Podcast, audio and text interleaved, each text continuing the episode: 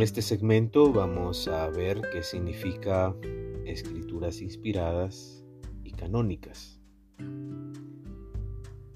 ¿En qué se diferencia la Biblia de cualquier otro escrito de la antigüedad? ¿Qué le hace tan particular? ¿Por qué algunos libros son incluidos en la Biblia y otros no? ¿Por qué unos libros están canónicos y otros son apócrifos? ¿Qué diferencia hay entre una Biblia católica y una protestante? ¿Quién guarda los manuscritos más antiguos de la Biblia? Las respuestas a estas preguntas nos llevaría mucho tiempo y espacio.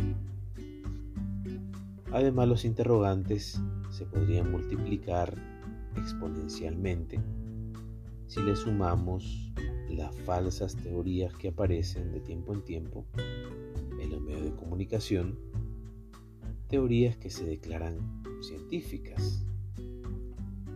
¿Qué responder a todo esto? La respuesta es, la Sagrada Escritura es inspirada por el Espíritu Santo y sus libros son canónicos. ¿Pero qué significa esto? Es afirmar de forma directa lo que la Iglesia desde sus orígenes creyó y transmitió de Dios asistida por el Espíritu Santo.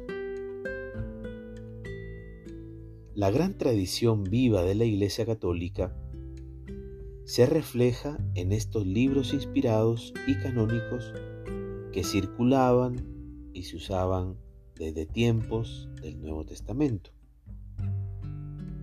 La escritura constituye la regla de fe para ser fiel a Dios y al Evangelio. Otros libros pueden ser muy buenos e iluminadores, pero no se los considera inspirados.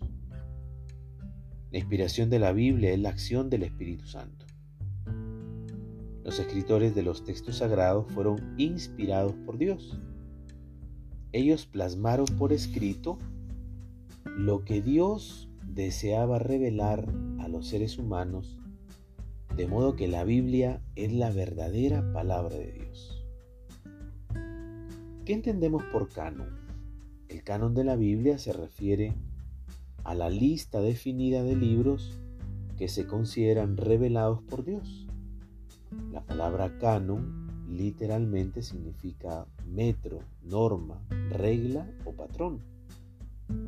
Durante los tres primeros siglos de la era cristiana, el canon se aplicó para designar sustancialmente la regla de fe según la cual debían vivir los discípulos de Cristo. A partir del siglo IV, a este uso general del término, se le agrega otro complementario referido al elemento normativo de los libros inspirados por el Espíritu Santo. A estos libros se les llamó libros canónicos por haber sido reconocidos como tales por la Iglesia y propuestos por ella a los creyentes como norma de fe y vida cristiana. La Iglesia toda, en su tradición viva, asistida por el Espíritu Santo, y a través del magisterio fue reflexionando a lo largo del tiempo para discernir cuáles son los libros inspirados y canónicos. Para la decisión final se tuvieron presentes de manera conjunta tres grandes criterios para la inclusión de un libro en el canon. Primer criterio. Origen apostólico. No necesariamente tenía que ser escrito por un apóstol, sino que debía ser parte de la iglesia apostólica. Segundo criterio, el uso extendido, es decir, debía ser parte en la vida litúrgica y pastoral de las comunidades cristianas que se iban desarrollando a extenderse la fe por todo el mundo conocido. Tercer criterio, conformidad con la regla de la fe. El texto no debería contener nada que fuera claramente contradictorio con los elementos esenciales de la vivencia de la fe que desde la predicación de los apóstoles se había establecido en las comunidades cristianas. Todas las iglesias y confesiones cristianas tienen la misma cantidad de libros para el Nuevo Testamento. Con respecto al Antiguo Testamento la situación es diferente.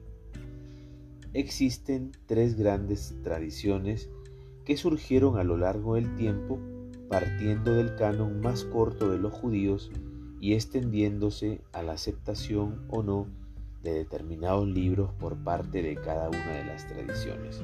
El tema es muy complejo, simplemente queríamos que tuvieran en cuenta sobre los tres grandes criterios para la inclusión de un libro en el canon.